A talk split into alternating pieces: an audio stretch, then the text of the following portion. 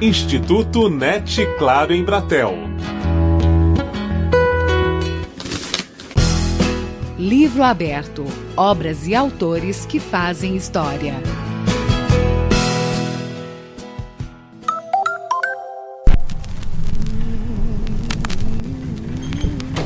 No ar, mais um livro aberto. Nossas páginas neste episódio são de um disco que entrou na lista de leituras obrigatórias da Unicamp.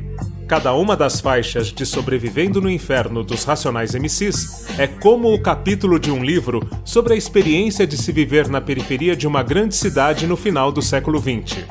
Para entender melhor o contexto dessa obra, conversamos com o pesquisador, crítico e professor de música do Instituto de Estudos Brasileiros da USP, Walter Garcia da Silveira Júnior.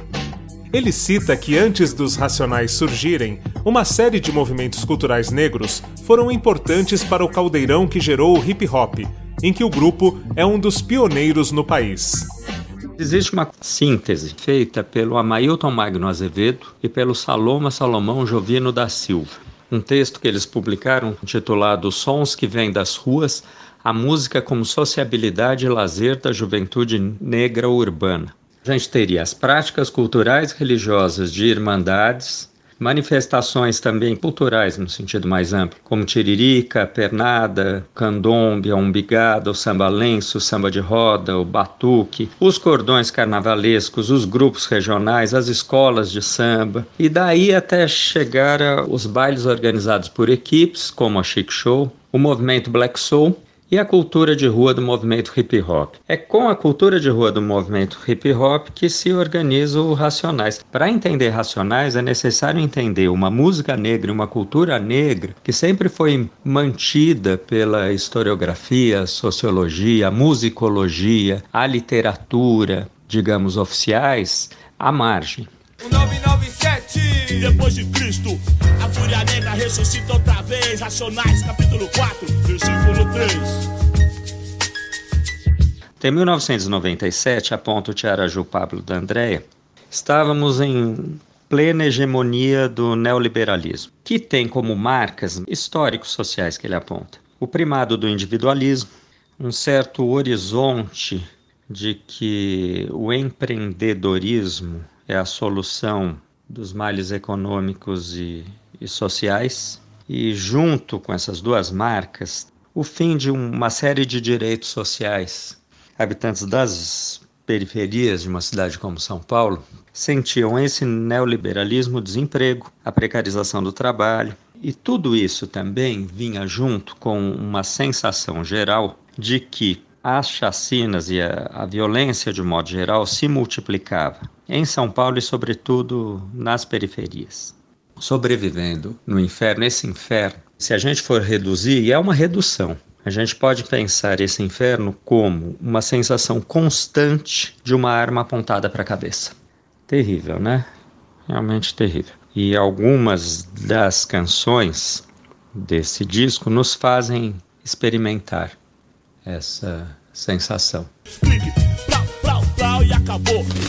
O tema principal das letras é a violência que estrutura a sociedade brasileira. São relações familiares pautadas pela violência, são relações amorosas pautadas pela violência, relações de amizade pautadas pela violência. Nem sempre a amizade é pautada pela violência, mas muitas vezes é. Sobretudo relações raciais e relações econômicas pautadas pela violência. Sempre com violência que elas se estabelecem, com perda do lado mais fraco. O lado mais fraco sempre sai perdendo.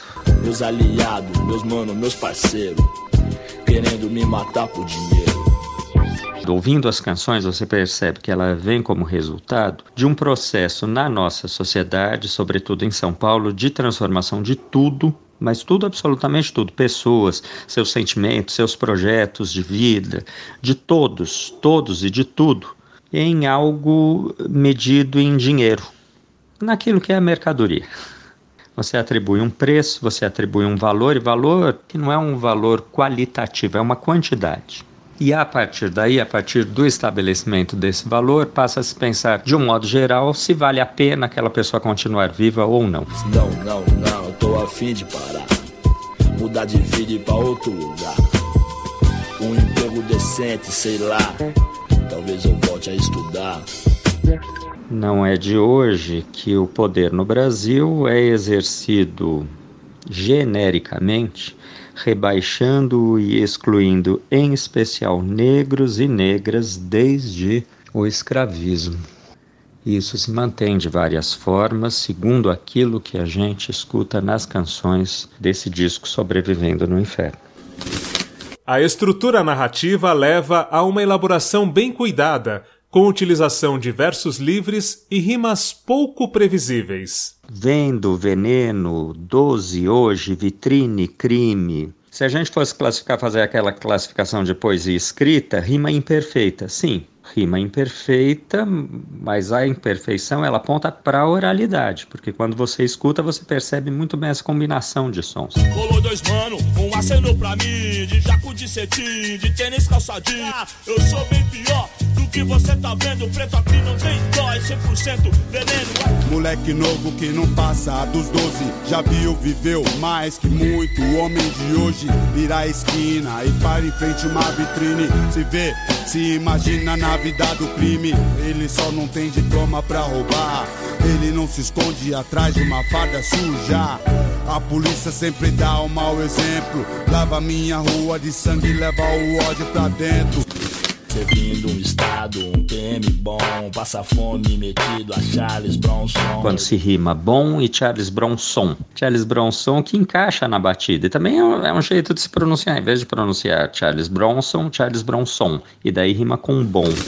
O DJ KLJ trata essa elaboração de linguagem como um recurso que permite ao disco ser recebido como obra literária.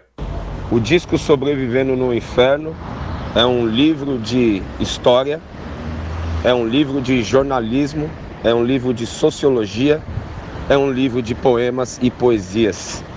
São Paulo, dia 1 de outubro de 1992, 8 horas da manhã.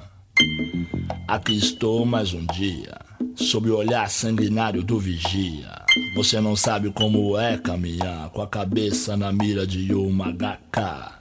Metralhador alemã, o de Israel, estraçalha ladrão que nem papel. HK é uma metralhadora. Esse som cantado dessa maneira é como uma onomatopeia. Está engatando, né, a? HK. E aí, na sequência, existe o tra-tra-tra, metralhadora, estraçalha, ladrão, tra-tra-drá. Esse som como se estivesse metralhando. E o papel, sobretudo pelo jeito que ele entoa, fica como dois tiros de pistola. Estraçalha, ladrão, que nem papel. Logo no começo do diário de um detento, portanto, a elaboração da linguagem com palavras de rua recria um fuzilamento e antecipa o que vai acontecer, que é a narrativa do massacre Carandiru. Garcia destaca que o rap dos Racionais é predominantemente épico. Você tem um narrador, um narrador que constrói as suas histórias, os seus relatos na intersecção entre a, sua própria experiência que é a experiência do rapper e a experiência da sua coletividade. Não custa dizer, por exemplo, que o Mano Brown nunca foi detento e teve autoridade para cantar Diário de um Detento, justamente por essa intersecção. A obra dos Racionais, como o nome já indica, provoca raciocínio, além de sensações e sentimentos. Um dos recursos pelo qual o nosso raciocínio é atingido, é estimulado, é a construção de versos que se parecem com máximas, com adágios. Por exemplo, minha palavra de honra me protege para viver no país das calças bege, o Carandiru especificamente. Ou o relógio na cadeia anda câmera lenta. Ah, nada deixa um homem mais doente que o abandono dos parentes. Ou a vida bandida é sem futuro, sua cara fica branca desse lado do muro. Se um salafrário sacanear alguém, leva ponto na cara igual Frankenstein. E por aí vai. Só mais um. Cadeia, guarda o que o sistema não quis, esconde o que a novela não diz.